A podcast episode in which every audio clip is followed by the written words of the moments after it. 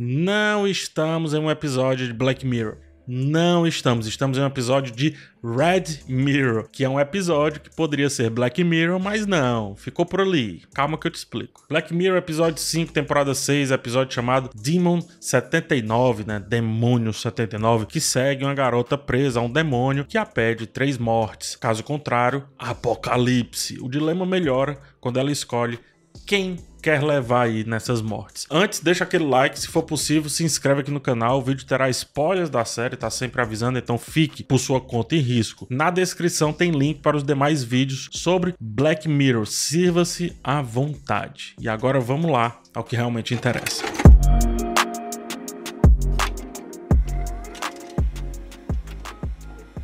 Como eu disse, estamos em um episódio chamado Red Mirror, que seria um Black Mirror de horror, mas sem deixar de falar sobre os tais espelhos escuros só que espelhos de outra época, né? Antes que a tecnologia, como a gente conhece hoje, se apresentava, digamos assim. A ideia de Charlie Brooker em fazer Black Mirror, e isso é bom deixar bem claro, vem de muitas antologias de horror que existiu justamente nessa época, quando se passa ali o quinto episódio, década de 70, 80, alguns da década de 60 também. O diretor desse episódio é um diretor de Doctor Who, por exemplo, né? Então é alguém que também se alimenta um pouco dessa cadeia das antologias. Então Black Mirror, a tecnologia tecnologia, antes da tecnologia, era algo mágico, né? Era algo fantástico, era aquela runa amaldiçoada, era aquele local sagrado e tudo mais. Hoje, a tecnologia, como diz muito bem o Neil Gaiman em Deuses Americanos, né? Os novos deuses são essas tecnologias que estão aqui nos dominando e nos pedindo para ser como a gente quer ser. Portanto, ainda que Red Mirror esse episódio tem um Black Mirror muito forte. A temporada, sobretudo os três últimos episódios aqui, tem um pouco mais de horror, que no caso nos faz pensar da mesma forma que os episódios mais sobre tecnologia nos fizeram. A ideia de usar o termo Red Mirror para definir a produtora do último episódio, desse quinto episódio, né, também trata a ideia de reflexo, mas nesse caso não é o reflexo da tela preta, é o reflexo do sangue. Por isso o espelho vermelho, inclusive, dada abordagem do episódio 4, faria sentido também que aquele fosse uma produção Red Mirror, né? Falemos, portanto, de sangue. A tecnologia fica como uma possibilidade vinda desse sangue. Caso a Nida, por exemplo, tivesse matado as três pessoas, não haveria o apocalipse. Mas se tivesse matado o candidato de direita, o conservador, também não teria acontecido o próprio Black Mirror. Portanto, é curioso falar sobre isso. Essa ideia de trazer o Red Mirror como sendo o início ou um provável início de uma nova proposta, né? O fim da proposta Black Mirror, ou quem sabe até apenas uma brincadeira com isso tudo, nos deixando pensar se Black Mirror continua ou se vai ter agora um novo caminho. Quando Nida vê o passado, várias referências a episódios passados de Black Mirror como um futuro provável caso o político ficasse vivo, aparece lá Metalhead, Loki Henry e o Urso Branco. Se olharmos para cada um desses episódios, eles fazem menções a outros episódios, que por sua vez fazem menções a outros episódios e assim assim, recursivamente, todos os episódios se complementam. Canônico ou não, uma linha do multiverso ou não, nos cabe agora analisar quem impediu aquele Black Mirror de acontecer. E por isso vamos lá falar da nossa querida e literalmente perturbada protagonista, Anida. Estamos em 1979, Gap, né, o, o demônio do episódio aqui, é o rosto e corpo do integrante do grupo Bonnie M, o que nos leva aí a duas percepções. A primeira é histórica, tá? A música disco, quando olhada de maneira geral, ainda que tivesse um sucesso na cultura pop, enfrentou críticas e até rejeição de certos círculos. Esses círculos combinam, obviamente, com o político em questão ali no episódio, que é um político conservador, né, de direita. A música disco foi associada por esses grupos à liberação sexual, à cultura negra, à comunidade LGBT, ou seja, seja, eles tentaram de alguma maneira associar a música disco à promiscuidade, né? Como se tudo isso que eu falei fosse promíscuo.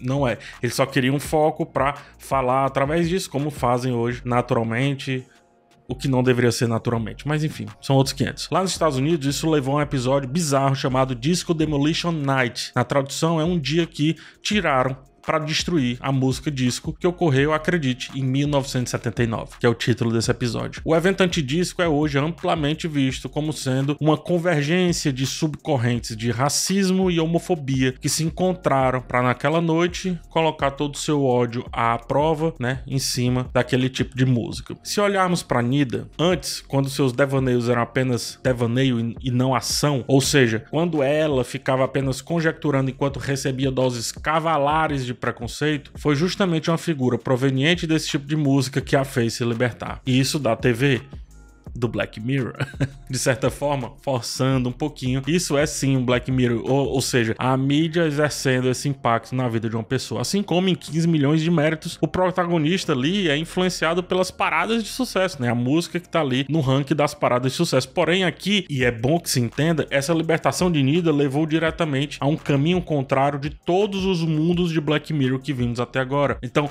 ela não submergiu no Black Mirror, submergiu no Red Mirror. E, por por sua vez, impediu o Black Mirror de acontecer foi a sua libertação, a sua saída do esconderijo da história, que fez a história mudar a partir de 1979 naquela realidade.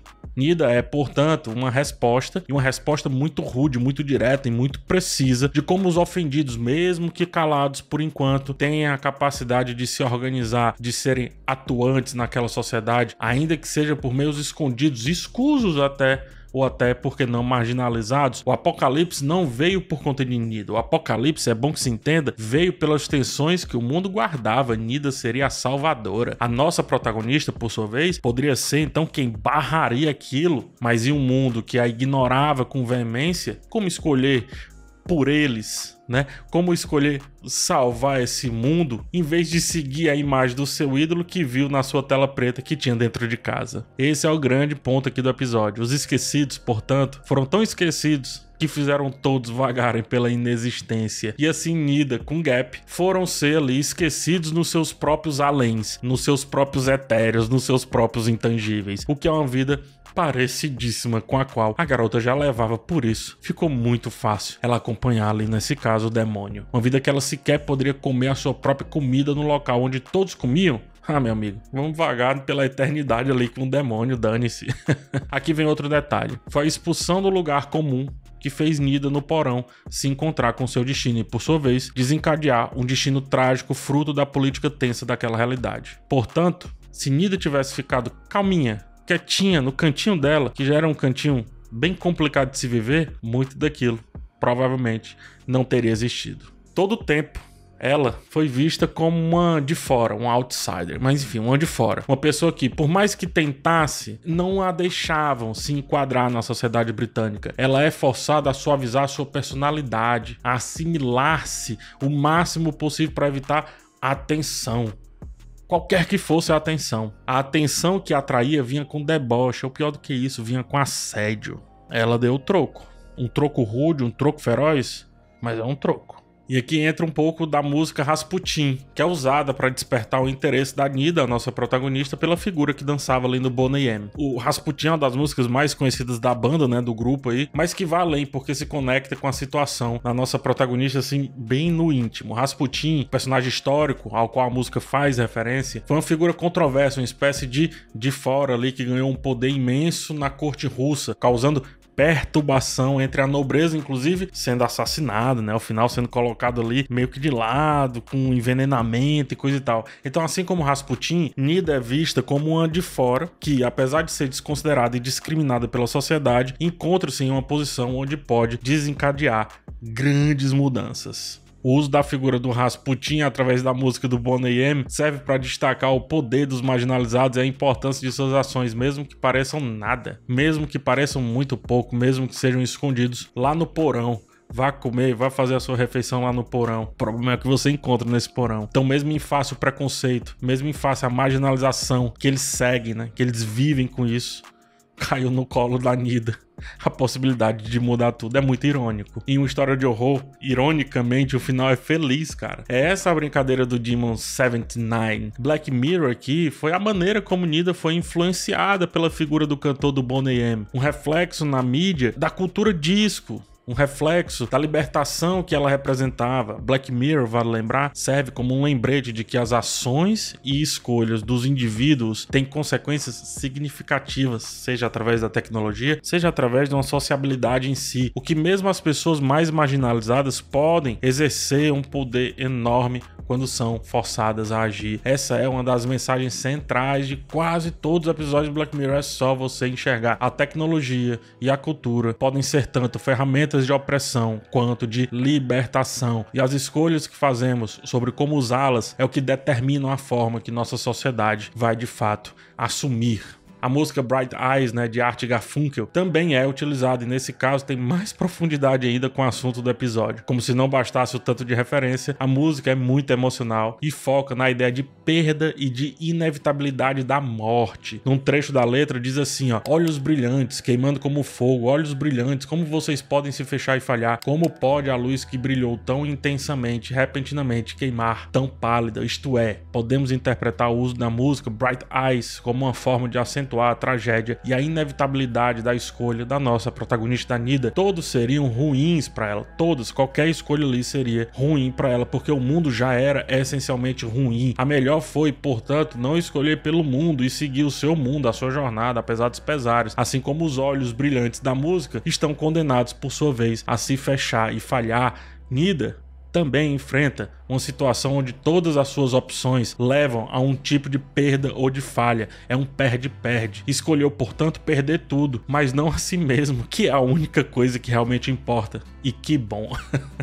Demon 79 é uma representação da experiência que muitos imigrantes sofrem, não só os imigrantes indianos ali na Grã-Bretanha, mas todos os imigrantes que são empurrados, escondidos, amassados. Mas quando a economia não funciona, chama eles traz essa mão de obra, traz a força massiva que é chamada nesse caso para salvar o reino, para salvar o estado. Não Cunida, dessa vez não. Dessa vez ela preferiu ir para o além com um demônio, o que deve ser muito melhor do que viver eternamente com vários demônios ao seu lado.